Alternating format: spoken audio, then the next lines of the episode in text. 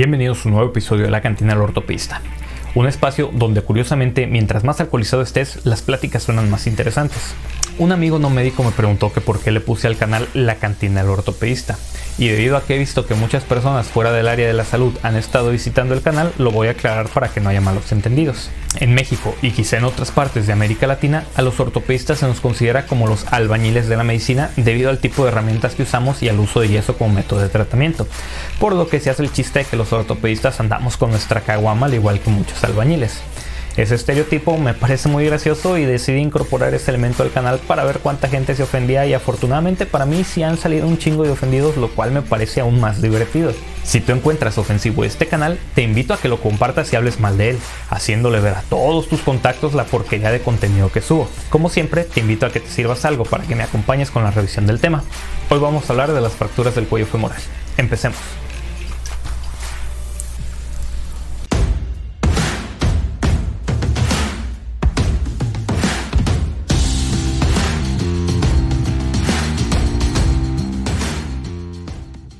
Las fracturas del cuello del fémur son fracturas comunes. En los Estados Unidos se estima que cada año se producen más de 250.000 fracturas de la cadera, de las cuales alrededor del 50% afectan al cuello del fémur. Y se estima que conforme envejece la población y vive más, la incidencia de estas fracturas se duplica en las siguientes décadas. Esta incidencia es de 63.3 y 27.7 por cada 100.000 habitantes por año en los Estados Unidos en mujeres y hombres respectivamente. Es importante notar que la incidencia de estas fracturas es bimodal, siendo muy baja en los jóvenes y debiéndose principalmente a traumatismos de alta energía como accidentes de tráfico y caídas de altura, y mayor en los ancianos, con una edad media de 72 años como resultado de caídas de baja energía. Las fracturas del cuello del fémur se pueden clasificar de distintas maneras. Una de ellas, y aparentemente la más simple, es por su localización anatómica. Así pues, podemos tener fracturas subcapitales, transcervicales y basicervicales. Las otras clasificaciones comúnmente utilizadas son la de Garden y la de Powell. La clasificación de Garden se basa en el grado de desplazamiento en valgo y se divide en cuatro tipos, donde la tipo 1 es una fractura incompleta o impactada en valgo. La tipo 2 es una fractura completa no desplazada tanto en AP como en lateral. La tipo 3 es una fractura completa con desplazamiento parcial donde el patrón trabecular de la cabeza femoral no está alineado en el acetábulo. Y las tipo 4 son fracturas completamente desplazadas, donde el patrón trabecular de la cabeza femoral está orientado en paralelo con el acetábulo. Hay que mencionar también que en algunos lugares utilizan una clasificación de Garden simplificada, que simplemente las divide en no desplazadas y en desplazadas. Por otro lado, la clasificación de Powell se basa en el ángulo que hay entre la línea de fractura y la horizontal, y se divide en tres tipos, donde las tipo 1 el ángulo es menor de 30 grados, en las tipo 2 son ángulos entre 30 y 70 grados y las tipo 3 son ángulos mayores de 70 grados. Y naturalmente está la clasificación AO, Recordemos que el fémur es el número 3 y el segmento proximal el número 1, y el cuello del fémur la letra B. El resto de los calificadores secundarios dependerá de la localización anatómica y de las características particulares de las fracturas. Otro tipo de fracturas que se deben de mencionar son las fracturas por estrés del cuello femoral, que diferencia del resto de fracturas que ocurren por un traumatismo, estas ocurren por un estrés repetitivo, lo cual ocasiona microfracturas a nivel del cuello, lo que inicia la fractura y la sobrecarga repetitiva no permite una adecuada consolidación, lo cual hace que la fractura se propague. Este tipo de fracturas son comunes en corredores existe una gran asociación con la triada del atleta femenino o triada de la mujer deportista, que consiste en trastornos de la conducta alimentaria, amenorrea y una baja densidad mineral ósea. La presentación clínica de estos pacientes dependerá si se trata de una fractura desplazada o no desplazada del cuello femoral. Los pacientes con fracturas desplazadas del cuello son incapaces de caminar y presentan una actitud en rotación externa y acortamiento del miembro inferior. Aquellos con fracturas por sobrecarga o impactadas pueden mostrar hallazgos más sutiles, como dolor a la palpación sobre la cápsula anterior, dolor a la compresión axial y ausencia de deformidad, y ellos sí pueden apoyar el miembro. En las fracturas por baja energía que se producen en el paciente anciano, es importante realizar una anamnesis detallada. Se deben de interrogar sobre antecedentes de pérdida del conocimiento, episodios sincopales previos, dolor previo de la cadera y la capacidad de la marcha previo a la lesión. Esto para poder decidir sobre la mejor modalidad de tratamiento y además para investigar que la fractura no sea el resultado de otros problemas médicos que requieran de atención más urgente. La valoración por la imagen se hace de forma inicial con radiografías simples en proyecciones AP de pelvis, así como AP y lateral cruzada de la cadera afectada. Es importante que sepan y que le enseñen a los técnicos radiólogos con los que trabajan cómo se hace esta última proyección. De lo contrario, van a posicionar al paciente de manera que pueden desplazar una fractura no desplazada sin mencionar el dolor que le causan y en lugar de obtener una imagen lateral obtendrás una imagen axial. La tomografía computada es de utilidad en el paciente politraumatizado y para valorar las fracturas no desplazadas del cuello. Sin embargo, para esta última instancia, la resonancia magnética es el estudio de elección, al igual que para cuando hay sospecha clínica de fracturas por estrés, pero que no son visibles en las radiografías simples de la cadera. El manejo conservador de este tipo de fracturas solo está indicado en pacientes con un riesgo quirúrgico extremo o en los pacientes que ya están en la sistolia. ¿Entienden? Por los ositos. I have a fracture, I need to fix it. ¿No? ¿Nadie? Bueno, no se rían pinches amargados. Recordemos que los objetivos del tratamiento son minimizar el dolor del paciente, restablecer la función de la cadera y conseguir una rápida movilización del paciente de la cama al sillón para evitar los riesgos y las complicaciones del encamamiento prolongado, que incluyen la retención de secreciones respiratorias, las atelectasias, la éstasis venosa y las úlceras por decúbito. El tipo de tratamiento dependerá de si la fractura está o no desplazada, de la edad del paciente y del nivel de independencia del paciente previo a la fractura. Así pues, hay que mencionar que las fracturas no desplazadas o impactadas se van a desplazar en hasta 40% de los casos si no se realiza una fijación interna. El desplazamiento secundario a la fijación es de menos del 5%, al igual que lo es el riesgo de osteonecrosis. La fijación in situ de estas fracturas se debe de realizar con tres tornillos de esponjosa en una configuración de triángulo invertido.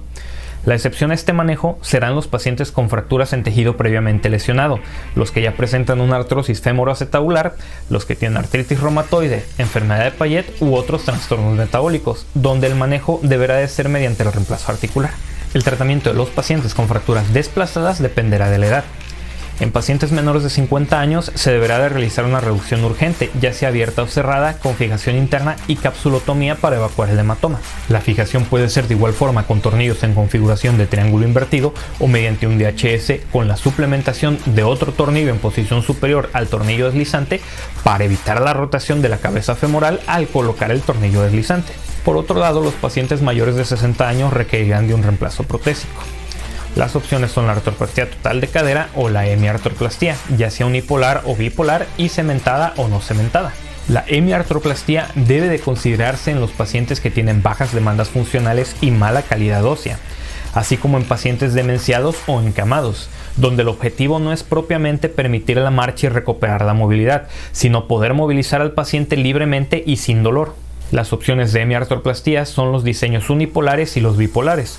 La diferencia radica en que los unipolares son un único componente donde el movimiento está entre este y el acetábulo, mientras que las bipolares se componen de dos piezas donde hay un movimiento entre estas. Si bien los componentes bipolares argumentativamente permiten una mayor movilidad y menor erosión del acetábulo, con el tiempo estos pueden perder la movilidad entre las dos piezas y pasar a funcionar como un implante unipolar además de que los implantes unipolares son más baratos y no existen diferencias clínicas demostrables entre ambos diseños, por lo que la opción con mejor costo-beneficio son los implantes unipolares. La diferencia entre los diseños cementados y no cementados radica en cómo se va a adherir la prótesis al hueso.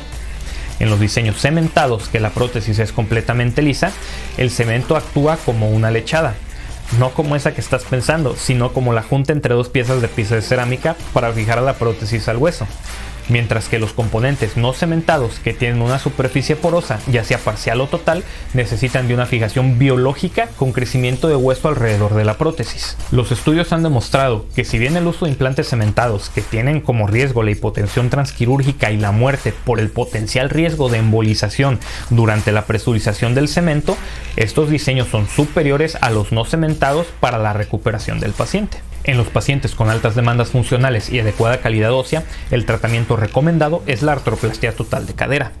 Yo en lo personal, este es el tratamiento que utilizo en casi todas las fracturas desplazadas independientemente del estado funcional del paciente.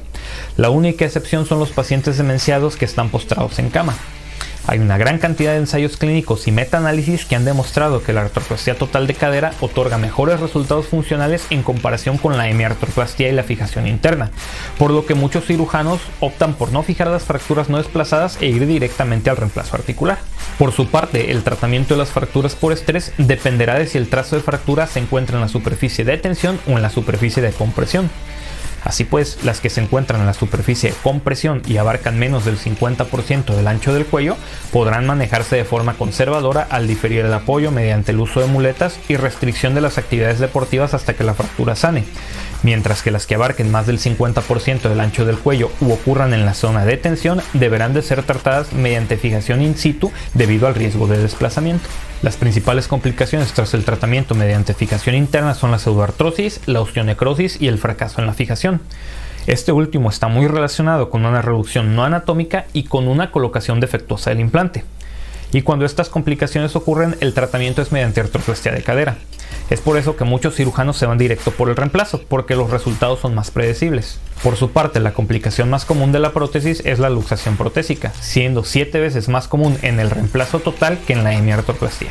Independientemente del tratamiento, puede haber una pérdida de la independencia después de una fractura del cuello femoral, requiriendo muchos pacientes de uso indefinido de andaderas o de vivir en casas de asistencia para ancianos.